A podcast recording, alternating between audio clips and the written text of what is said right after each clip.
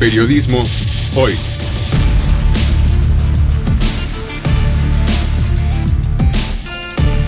Avatares, riesgos y transformaciones del oficio de informar.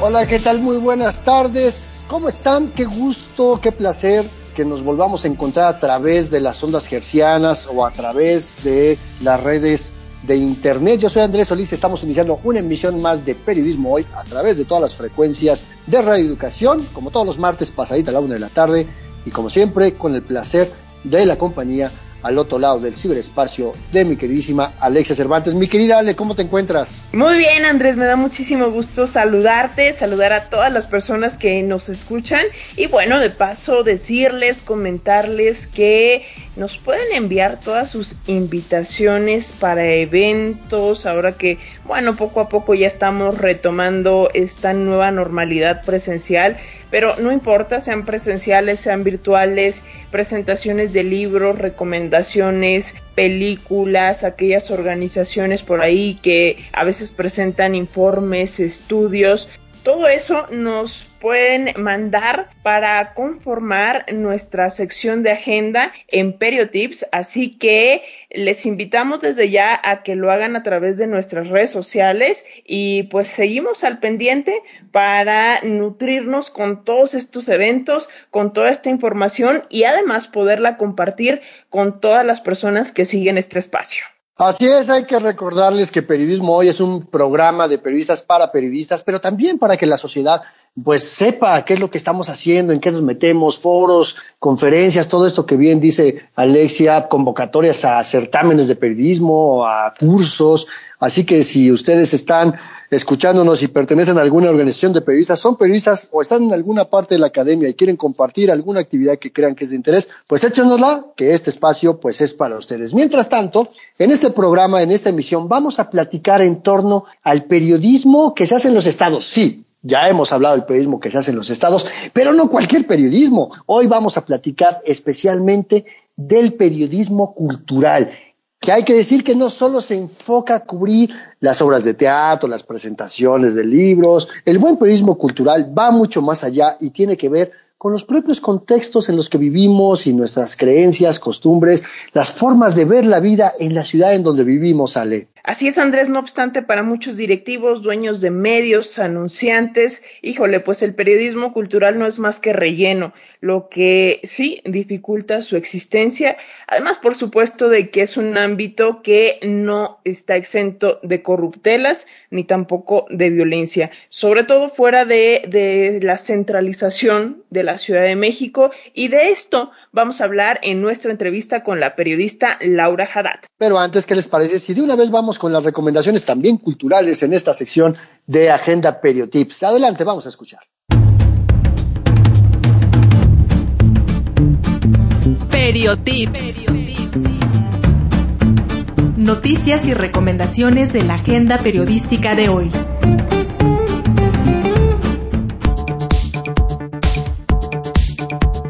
Iniciamos. La Academia de las Artes de la Escritura convocan al curso Gestión y Edición de Publicaciones Técnico-Científicas con el doctor en Historia y Filosofía de las Matemáticas Alejandro García Diego. Se tocarán temas relacionados a los actuales parámetros internacionales de calidad editorial para la publicación y difusión de textos científicos. Este curso tendrá lugar los días jueves del 23 de septiembre al 25 de noviembre en un horario de 10 a 12 horas. Para mayor información puedes escribir al correo informes e.mx o bien mandar un mensaje vía WhatsApp al 55 25 10 54 55. La sexta muestra nacional de imágenes científicas, Munich 2021, se llevará a cabo del 22 al 26 de septiembre. Esta edición será presentada con un formato híbrido. En línea se transmitirá a través de la página web www.munich.org y por Facebook Live en Munich, Muestra Nacional de Imágenes Científicas. De manera presencial se tendrá como sede principal en la Ciudad de México la Filmoteca de la UNAM. Para consultar los proyectos participantes puedes visitar la página www.munic.org diagonal sala-d-prensa y seleccionar la opción Catálogo Munic 2021. El Instituto Nacional de Transparencia, Acceso a la Información Pública y Protección de Datos Personales, INAI, celebrará la Semana Nacional de Transparencia 2021 con el tema El valor de la información, inclusión e igualdad en la época de la transparencia. El objetivo es generar un espacio de reflexión y análisis sobre el papel de la transparencia, el acceso a la información y la protección de datos personales entre los grupos de la población en situación de vulnerabilidad. Este evento se llevará a cabo del 27 de septiembre al 1 de octubre de 2021, con actividades programadas en distintos horarios. Para mayor información y registro puedes consultar la siguiente dirección web www.snt.inai.org.mx. El día de ayer, 20 de septiembre, se estrenó el programa de radio Reporteras en Guardia por Violeta Radio 106.1 FM. El programa cuenta con una sección titulada Matar a Nadie, en donde cada semana conversarán con reporteras que investigaron, redactaron y editaron los perfiles de las y los periodistas víctimas de violencias en México. Esto con el fin de no olvidar la impunidad en la que permanecen muchos casos. Este programa se transmitirá todos los lunes a las 11 horas por Radio Violeta 106.1 FM y a su vez en las páginas de Facebook Radio Violetas y Reporteras en Guardia. Gracias por su atención a esta Noti Agenda Periotips.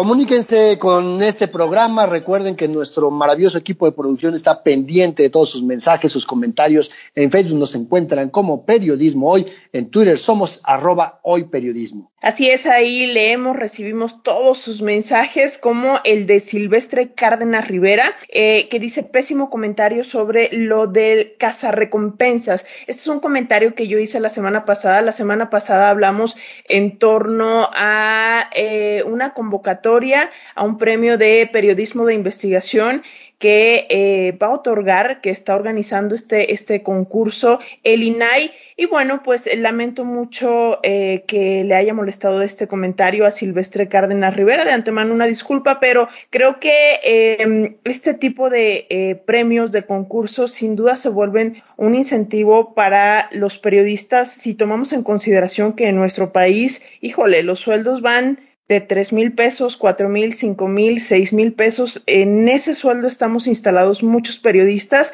y entonces, pues sí, de alguna manera esto se vuelve como un incentivo o una especie de motivo para, pues, hacer un trabajo a lo mejor especial e inscribirlo en esta convocatoria. Y en este programa, Alexia, hemos dicho muchas veces que el periodismo de calidad se tiene que hacer todos los días, pero sin lugar a dudas, también podemos plantearnos proyectos específicos para poderlos presentar en certámenes de periodismo. Está el Premio Nacional de Periodismo, está el Premio de Periodismo Walter Reuters, está el Premio de Periodismo Rostros de la Discriminación, o está el Premio de Periodismo eh, Juvenil Universitario en algunas escuelas en el país. Y este, al que convoca el INAI, sin lugar a dudas, es otro certamen más para incentivar, como bien dices, al buen periodismo, pero sobre todo, pues también eh, que el que sirva como una manera en que algunos periodistas puedan tener un ingreso adicional a ese magro salario que reciben.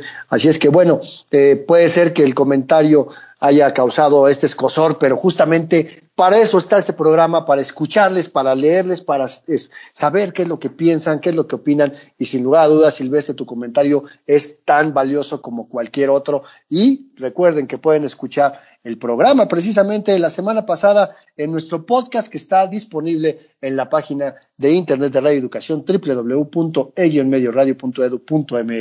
Y gracias por sus comentarios.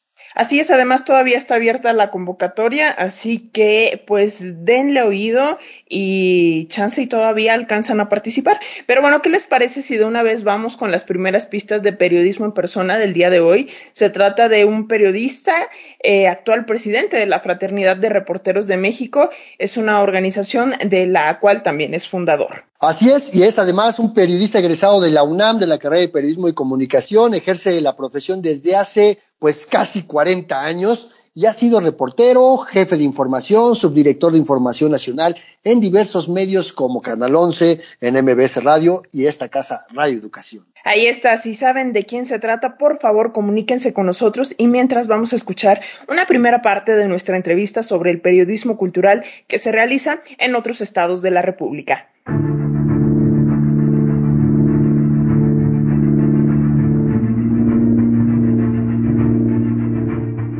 Hoy, como lo anticipamos al inicio de la emisión, vamos a platicar sobre el periodismo cultural. Ya hemos tocado el tema, pero estos temas siempre nos obligan a regresar porque encontramos diferentes aristas y sobre todo porque vamos a hablar del periodismo cultural que se hace desde los estados, que es muy difícil al que se hace en las grandes ciudades como Guadalajara, Monterrey, Ciudad de México y enfrentan diferentes eh, conflictos, dificultades, problemas, audiencias y esas son justamente áreas de oportunidad de las que queremos platicar o no, mi querida Alexia Cervantes. Así es, y tenemos a una especialista. Hoy contamos con la participación de Laura Haddad. Ella es periodista de Jalapa, Veracruz, en donde ha trabajado como reportera, corresponsal, columnista y bueno, pues su especialidad es justamente el periodismo cultural. En 2013 fue finalista en el Premio Nacional de Periodismo en la categoría de periodismo cultural con el reportaje Algo pasa en Tlahuitoltepec.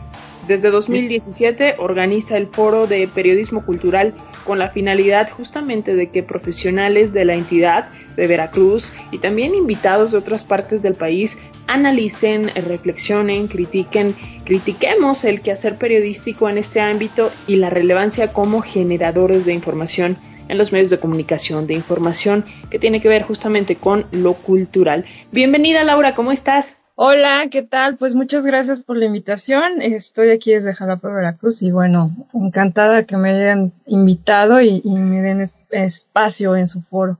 Gracias.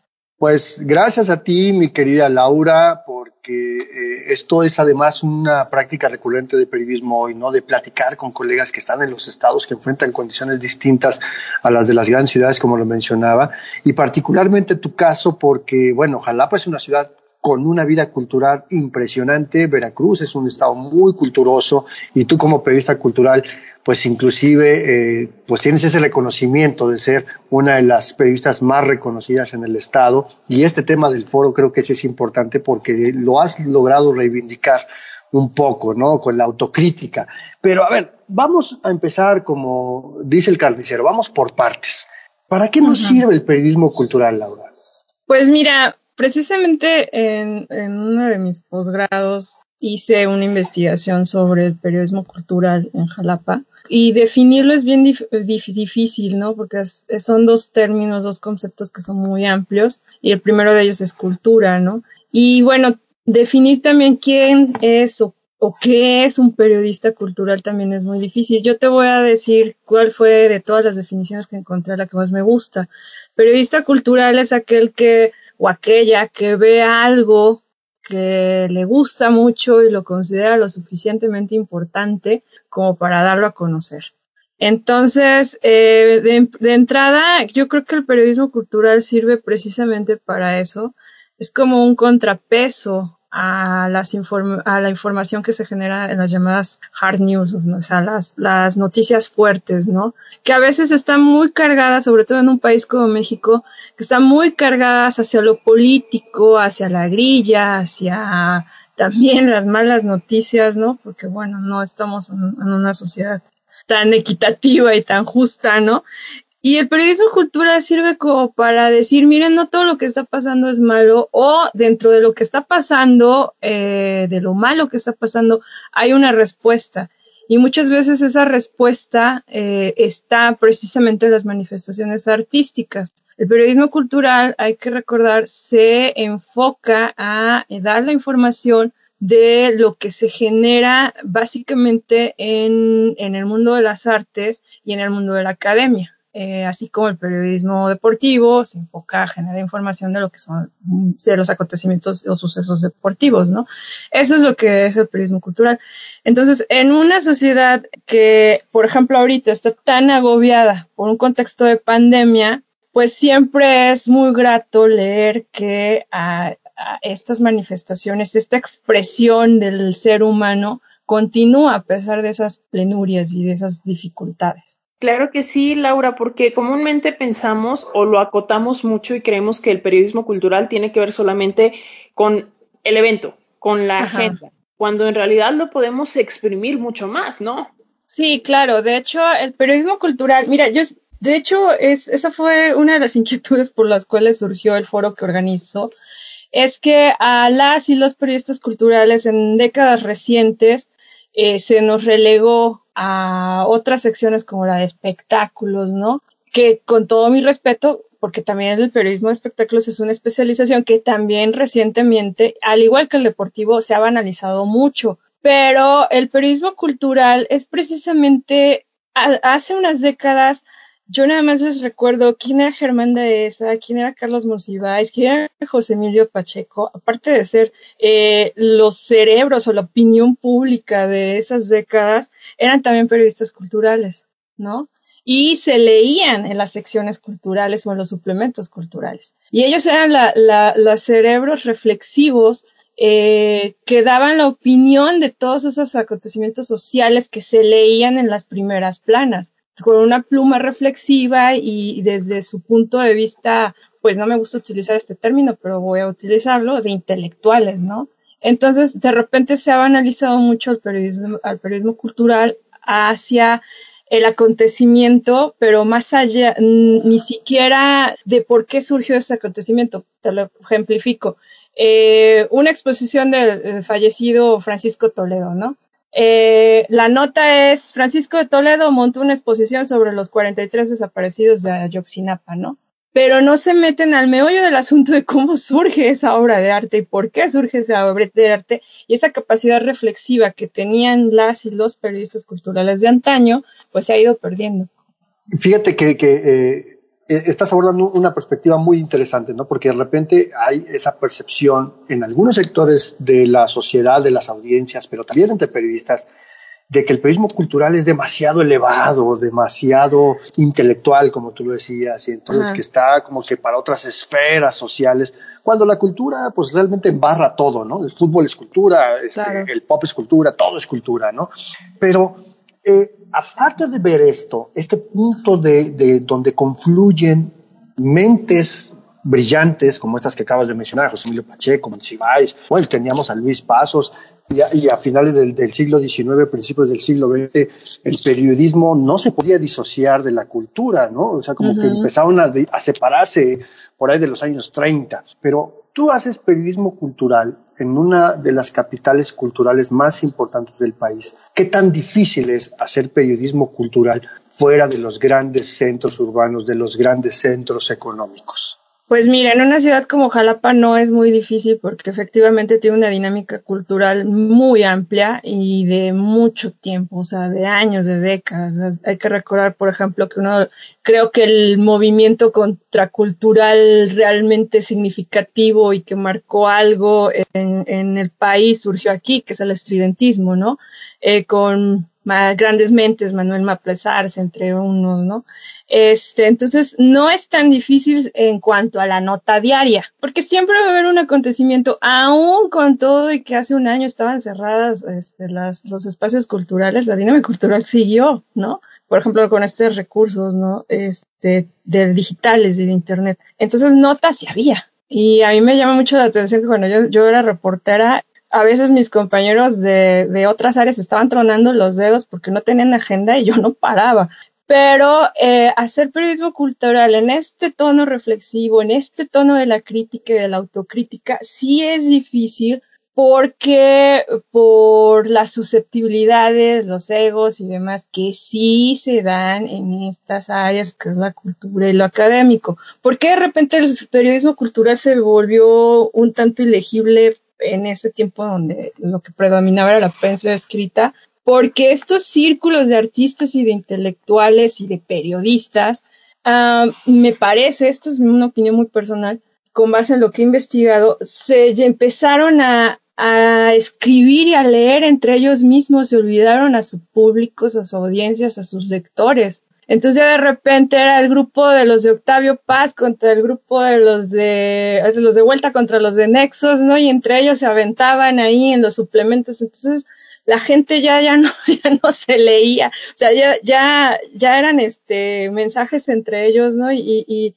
la gente abría las revistas y decían estos no los entiendo, ¿no? Entonces eh, creo que hay una responsabilidad ahí que, se, que, que hay que admitirla, que se perdió con, con, los años, pero eso todavía sigue ocurriendo en un contexto como Jalapa, en donde la gente personaliza la crítica. Entonces, si tú dices, no, pues esta obra está bien, pero le falta un poquito acá o esto, y bueno, hay que sustentar y argumentar porque eh, a veces el creador se lo toma como personal y dice, no, pues es que yo te caigo mal y eso, ¿no? Cuando en realidad no es por ahí. Y este problema me parece que ocurre en todos lados, hasta en la Ciudad de México. Sí, claro, bueno, uno pensaría que, eh, eh, por ejemplo, los, estos monstruos del periodismo cultural, entre comillas, porque realmente creo que nada más hay cuatro suplementos culturales aquí en la en la Ciudad de México, el de la jornada, el cultural de la razón, confabulario del Universal y, y laberinto de milenio. y, pensaría yo en un principio cuando eh, planteamos hablar de este tema que el problema probablemente eh, recaería en, en, temas económicos, ¿no? Pero ¿qué nos dices en cuanto a esto? O sea, no sé, los anunciantes locales se interesan en el periodismo cultural, ¿cómo les va en este rubro?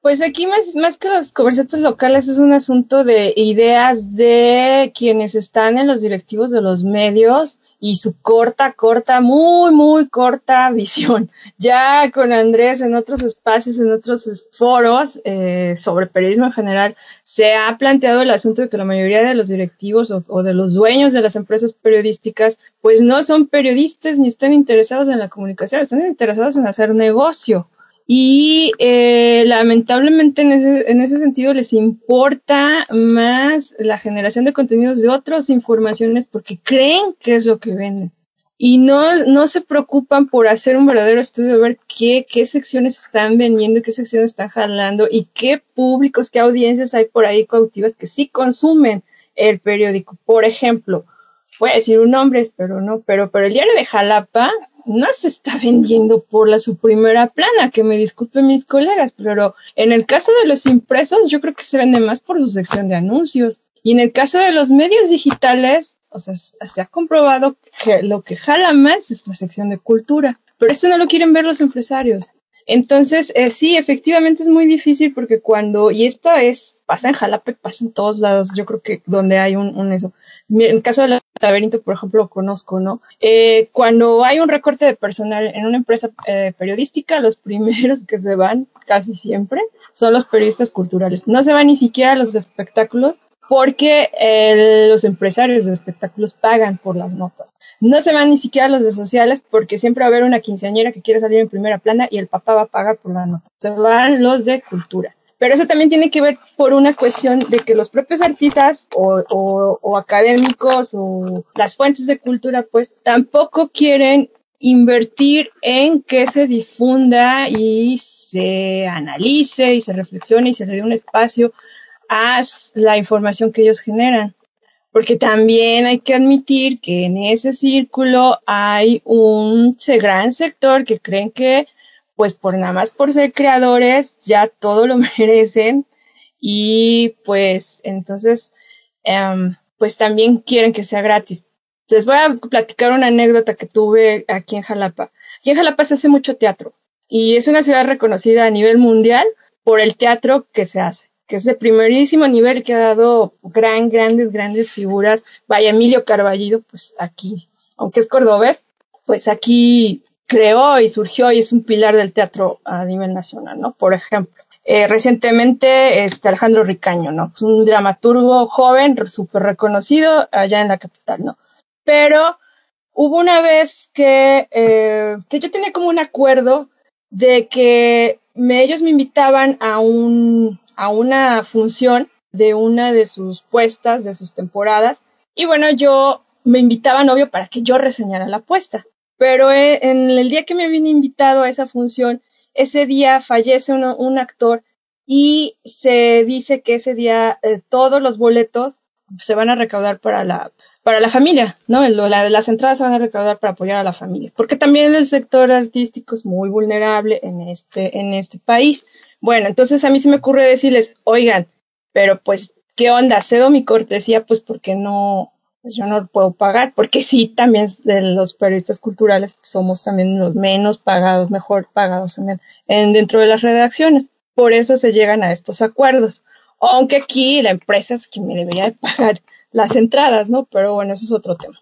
Y bueno, entonces el, el director dijo, no, no hay problema, pasa, pero hubo unos actores que sí se enojaron y dijeron, ¿y tú por qué vas a entrar? Que no sé qué. Bueno, se armaron ahí los dimes y te diretes.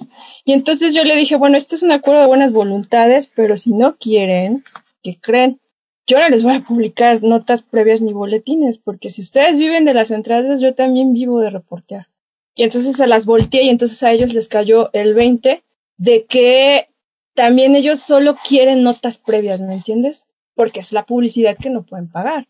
Entonces ahí hay una, ahí hay una serie de cosas que si si ellos como artistas también tuvieran un sueldo o, prestaciones justas, están en la misma situación que nosotros, que también nosotros no los tenemos, entonces ahí es donde se hacen acuerdos de buenas voluntades para que esto siga, porque en realidad, pues no, no somos muy bien pagados, no somos los menos pagados, y en algún momento yo traté el tema de que si eres periodista ya estás en un, en un grupo vulnerable. Pero además eres periodista mujer, eres todavía más vulnerable. Pero si además eres periodista mujer y de cultura, híjole, mejor ni se las cuento.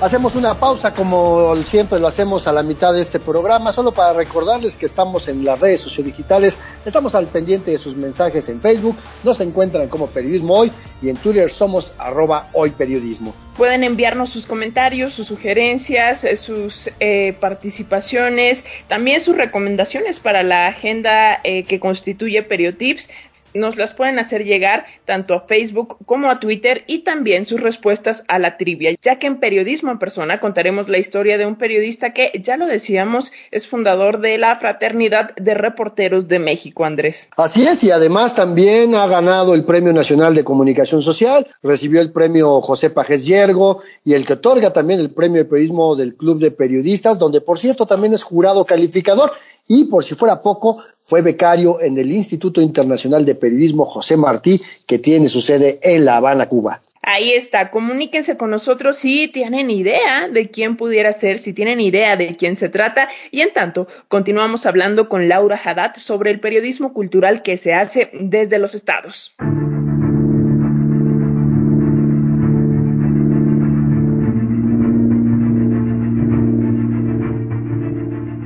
Estamos platicando con Laura Haddad, ella es periodista cultural que además desde 2017 organiza el Foro de Periodismo Cultural en Jalapa, Veracruz, que bueno, son invitaciones para periodistas de todo el estado y quienes quieran acudir a reflexionar sobre cómo se está haciendo el periodismo cultural en Veracruz, pero también en todo el país y que además, bueno, pues actualmente está también haciendo investigación sobre violencias en contra de las mujeres como parte de sus estudios de maestría. Estabas hablando, Laura, de un tema que... Eh, como tú bien lo dices, lo, hemos platicado en otros momentos y, Alexia lo decía también hace unos minutitos, que es esta relación entre el periodismo cultural, los anunciantes, el modelo de negocios y pareciera que los editores, los dueños de los medios siguen sin entender que se puede hacer dinero bien a través de buen periodismo cultural. Y la otra que comentabas muy sobremanera es esta perversa relación que se establece entre el sector artístico y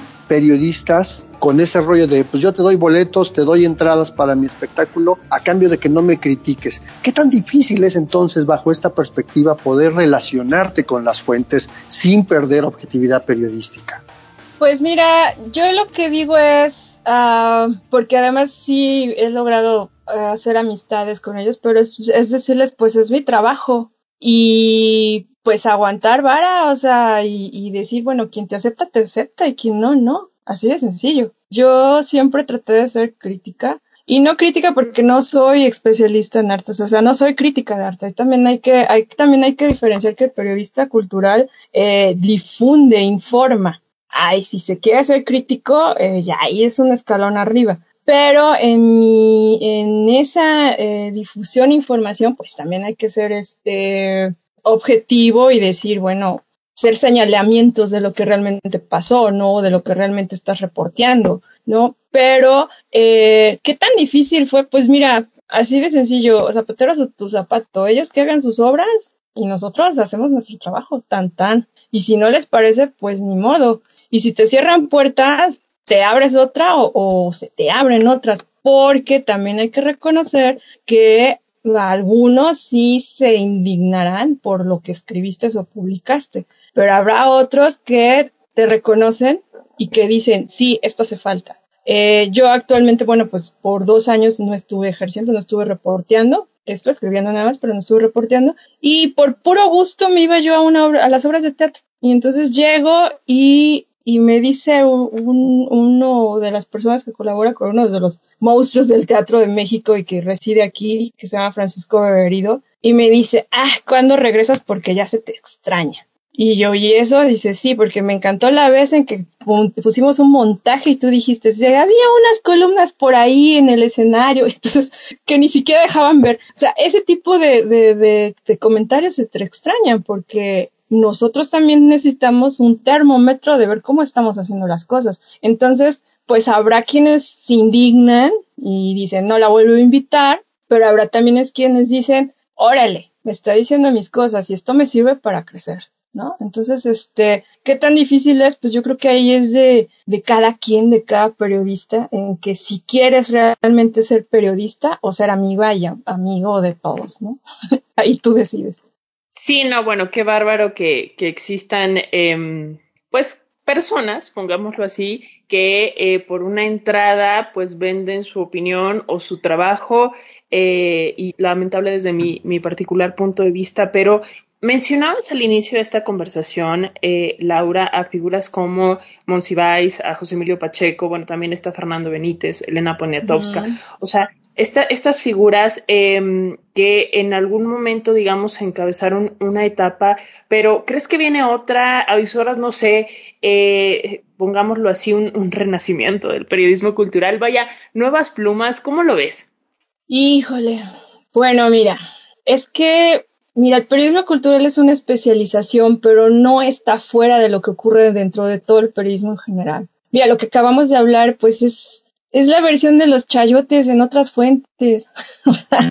Nada más que cambia. Aquí es una especie de entradas, de te invito al cóctel, te invito a la fiesta, ¿no? Así. En la fuente política es tu dinerito para que hables bien de mí, ¿no? Entonces, en ese sentido, también, pues, el periodismo cultural está en transformación eh, y está, pues, ya sí, ya no es el periodismo de hace décadas con los grandes suplementos culturales que marcaron, que marcaron incluso este la forma de hacer periodismo en otras áreas, eh, sino ya es otro que también se está adaptando a las nuevas tecnologías, a los nuevos lenguajes. Y en ese sentido, bueno, pues uh, pues hay de todo, ¿no? Están desde el, fíjate, hablando de, de, los empresarios, lo que está ocurriendo ahorita, por ejemplo, es que muchos de ellos están acudiendo a los youtubers, porque como tienen un montón de vistas, que eso no necesariamente quiere decir que realmente los sigan, eso, pero bueno, los empresarios se van por números, entonces tienen millones de vistas en, en, en las plataformas de internet pues ahora resulta que los youtubers son los que están siendo invitados para hacer coberturas o para dar opiniones de cine, por ejemplo, donde más Bueno, pero eso no es eso no es periodismo, o sea, eso mm, hay que aclarar no, no. que está en otro bueno, ámbito, ¿no? Fíjate, tú y yo sabemos que eso no es periodismo. Sin embargo, empresarios y las audiencias creen que sí. Y entonces ahí es donde hay una como confusión, pero yo soy esperanzadora soy esperanzadora en que creo que es lo que dije antes, ¿no? Hay mentes listas que saben que dicen, no, esto no es, ¿no? Y entonces se está haciendo como una nata de lo que sí vale la pena y, se, y en el camino se van a empezar a, a quedar o se están ya quedando gente que pues no, ni al caso, ¿no? Porque, ojo, las audiencias no son tontas. A veces, desde la soberbia de las empresas de los medios, se cree que lo son. Y no, no son tontos. O sea, cada persona tiene una capacidad de agencia y en esa capacidad de agencia decide qué quiere o qué no quiere ver. Y además con estos, con las nuevas tecnologías, además también ya interpela. Y eso es grandioso. Y entonces en ese sentido, pues el periodismo en general y el periodismo cultural ya no se puede estar durmiendo en sus laureles, literalmente. Ahora tenemos, si realmente esto es lo que nos importa, tenemos que ser más exigentes con nuestro trabajo, aunque lamentablemente no se nos pague por ello, porque no, no, no se nos paga lo justo. Hay un, el problema de las colaboraciones, por ejemplo, ¿no? De que, bueno, pues en, en la fuente cultural es donde más se dan. Entonces, los, por ejemplo, los periódicos siempre van a tener gente para llenar espacios, siempre, y no, no les van a pagar. Entonces, ese también es un motivo por el cual los recortes siempre se dan en, en, en esa fuente, siempre. Son, son, son estas partes de los eh, que sobran las, los opinólogos y opinólogas en, en los medios de este país y que además con ese rollo de es que te doy la oportunidad, te doy reflectores. Así Pero es. platícanos un poco, Laura, antes de que se nos acabe el tiempo, porque tú sabes que la radio es cruel porque has hecho radio Sí. también eh, y el tiempo nos cortea. Pero platícanos un poco sobre este foro de periodismo cultural que organizas desde hace ya cinco años en Jalapa y que además va dirigido a, las nuevas generaciones. ¿De qué le sirve el Foro de Periodismo Cultural de Veracruz a las nuevas generaciones de periodistas? Pues mira, uh, creo que a lo que más les ha servido es a darse cuenta que no están inventando el hilo negro, ni tampoco son rockstars. Eh, hace dos años eh, les di el foro especialmente a ellos, ¿no? Y les cayó el 20 a dos que tres de los participantes que decían, ay, es que yo pensé que esto lo estaba haciendo. No, te diste cuenta que ya había hace décadas, incluso gente mayor que yo, que ya lo había hecho. Nada más que tú estás utilizando otra plataforma, pero él lo hizo en un medio impreso, tú lo estás haciendo ahora en tu Facebook. Eh, se dieron cuenta para escucharse a ellos mismos y decir, ah, pues no porque tome fotos bien bonitas me convierto en fotoperiodista, y mucho menos en una fotoperiodista cultural. ¿No? Entonces, este, creo que para eso les ha servido, para dialogar entre ellos, dialogar con sus audiencias y dialogar con estos personajes de periodistas que les antecedieron y que se den cuenta, ¿no? A mí me encantó que a partir de ahí un chavo de menos de 30 años ya agregó a su Facebook a un periodista de 40, 50 años y ya se comparten información y ya, ya hacen esta red, ¿no? De amistad, ¿no? Y, y eso está padre. Creo que eso es para lo que ha servido.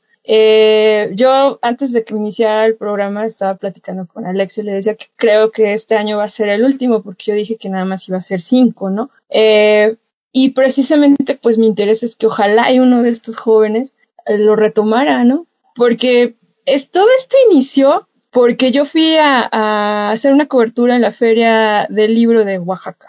Y ahí hay un foro de periodismo cultural donde vienen muchos periodistas del país y ahí se reúnen. Periodistas muy connotados, este, como Miguel Cruz, ¿no? Por ejemplo.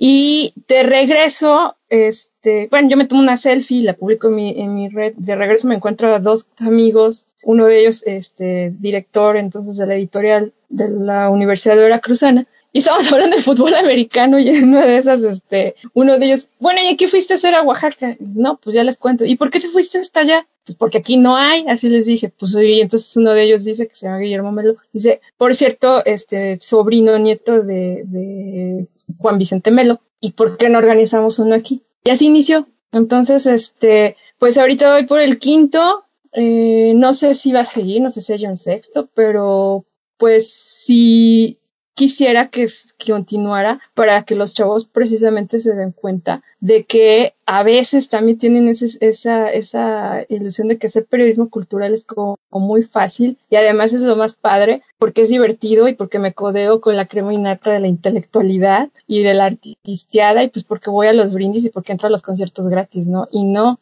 eh, es toda una responsabilidad como cualquier otra especialidad del periodismo, ¿no? Y creo que espero que este, este foro haya servido para eso. como decía mi abuelita Laura, todo tiene su chiste y, bueno, pues para eso también se necesita capacitación y ojalá que justo eh, las eh, nuevas generaciones de periodistas, aquellos que están apenas saliendo de la universidad, se animen a hacer periodismo cultural, sí, pero bien hecho, como debe de ser. Oye, Laura, finalmente, ¿dónde te encontramos? ¿Dónde te seguimos la pista? ¿Cómo vamos contigo? Te voy a comentar algo brevísimamente. En, hace unos cuatro o cinco años que aquí en Jalapa y en el estado de Veracruz había mucha violencia hacia los colegas periodistas, hacia el gremio periodístico. Eh, me invitaron, la Facultad de Comunicación de la Universidad de Veracruz me invitó también a un foro y ahí me di cuenta de algo que me pareció bien lamentable los chavos estudiantes que tenían anhelos de ser reporteras o de reporteros se acercaron a mí y me decían algo como que es que yo quiero ser reportera o quiero ser reportero, pero pues me da miedo entrarle a, la información, la información dura, pues porque nos están matando. Entonces, pues cuéntame cómo puedo ser periodista cultural. Entonces a mí se me ocurrió de contarles que, pues yo saliendo de una, de la inauguración de una exposición en el Museo de Antropología de Jalapa me tocó una balacera.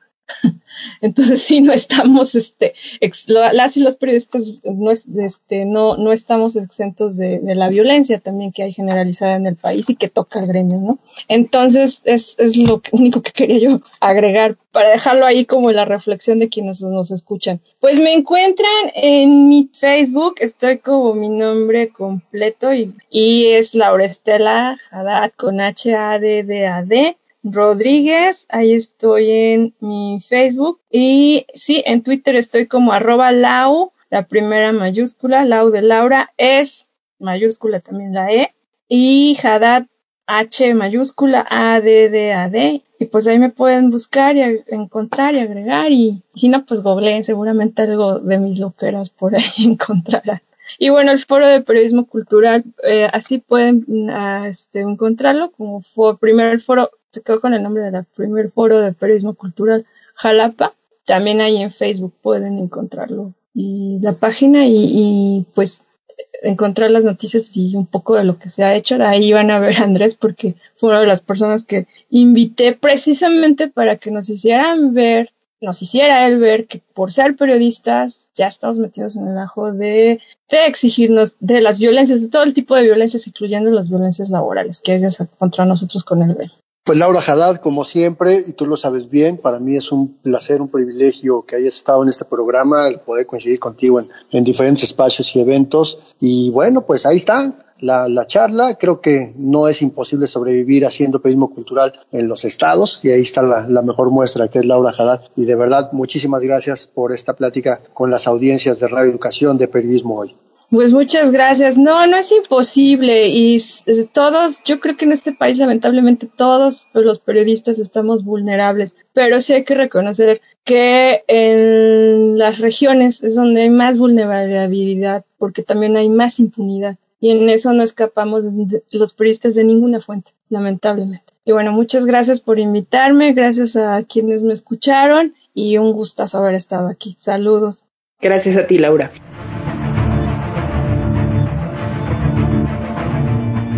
Pues como cada programa con nuestros colegas, nuestras colegas que hacen periodismo fuera de la Ciudad de México, siempre es muy interesante escucharles, ver cómo viven en su ciudad, cómo hacen periodismo en su contexto hiperlocal y es muy valioso para este espacio de periodismo hoy pues ponerles eh, estas voces, ofrecerles a ustedes estas experiencias. Si quieren volver a escuchar esta maravillosa charla con Laura Haddad, pues recuerden que estará disponible en nuestro micrositio de periodismo hoy en la página de Radio Educación www.e-medioradio.edu.mx, la versión de podcast que pueden descargar, por supuesto, y suscribirse si es que tienen un dispositivo de la marca de la manzanita. Y vamos de una vez, Andrés, con nuestra sección Periodismo en Persona, una sección que debo recordarles, eh, prepara justamente Andrés Solís y que está dedicada hoy al fundador de la Fraternidad de Reporteros. Escuchen, ¿de quién se trata?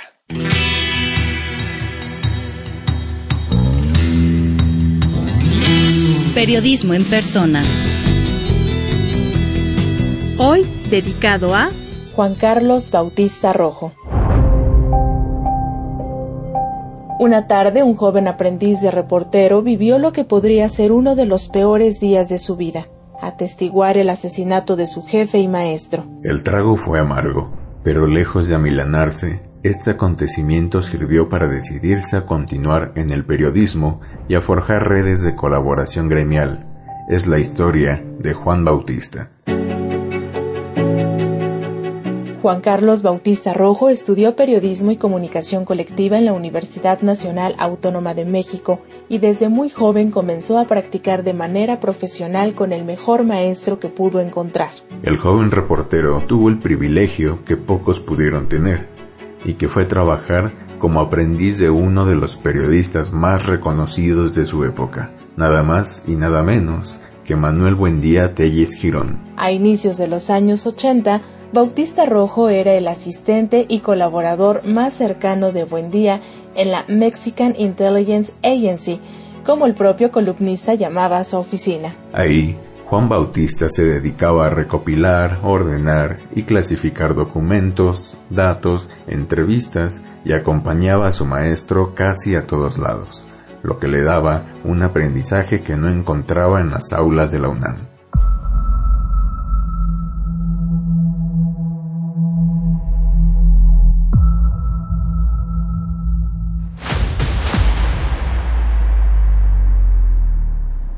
La tarde del 30 de mayo de 1984, Juan Bautista pasó de reportero a testigo presencial del asesinato de su jefe y al mismo tiempo vio cómo agentes de la extinta Dirección Federal de Seguridad saqueaban y robaban el amplísimo archivo documental de la oficina del periodista asesinado. Este hecho no alejó a Juan Bautista del periodismo. Por el contrario, lo mantuvo firme en la profesión y a trabajar con mayor intensidad para poner en práctica todo lo que había aprendido de buen día. Como periodista, Bautista Rojo ha sido reportero, jefe de información, subdirector y gerente de información en Canal 11, MBS Radio, Radio Educación, Canal 13 y ha colaborado en el 1 más 1, Excelsior y el Universal. Se ha desempeñado también como funcionario de prensa en la Secretaría de Pesca y como docente universitario y en diplomados de periodismo en la UNAM la UAM y la Ibero,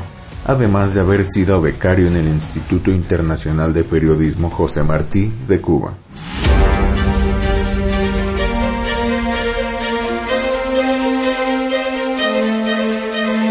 Más allá de su trayectoria como periodista, Juan Bautista se ha dedicado a la defensa, protección y a promover la profesionalización de sus pares, con especial énfasis en elevar los estándares éticos y deontológicos.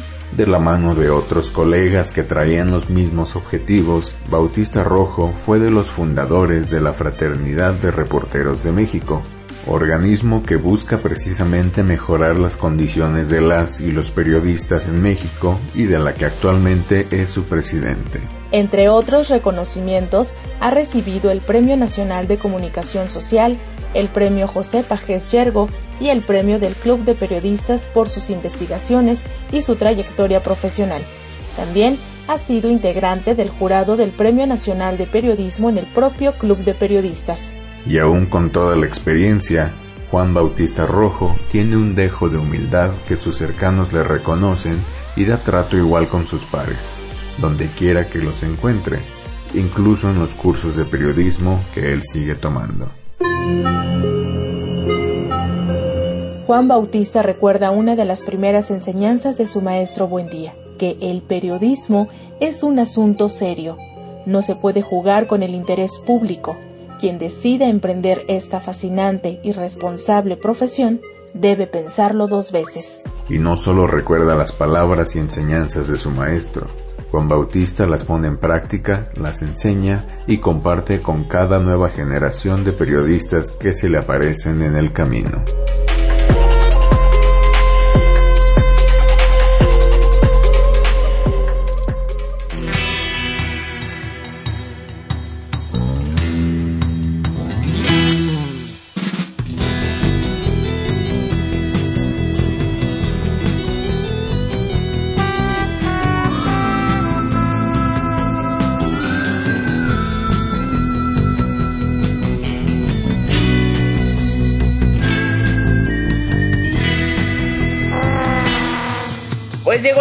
Despedirnos. De verdad, muchísimas gracias como siempre por sintonizarnos en las distintas frecuencias de Radio Educación. Recuerden que tenemos nuestra cita todos los martes pasaditas las 13 horas de la tarde y seguimos la conversación en nuestras redes sociodigitales. En Facebook somos Periodismo Hoy y en Twitter arroba Hoy Periodismo. Mientras tanto el tiempo se nos ha acabado. Alexia Cervantes, como siempre, un placer estar contigo en este espacio. El gusto es mío, Andrés Solís, y hasta la próxima.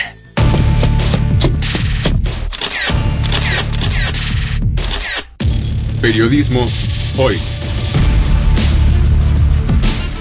Periodismo es publicar lo que alguien no quiere que se sepa. Todo lo demás son relaciones públicas.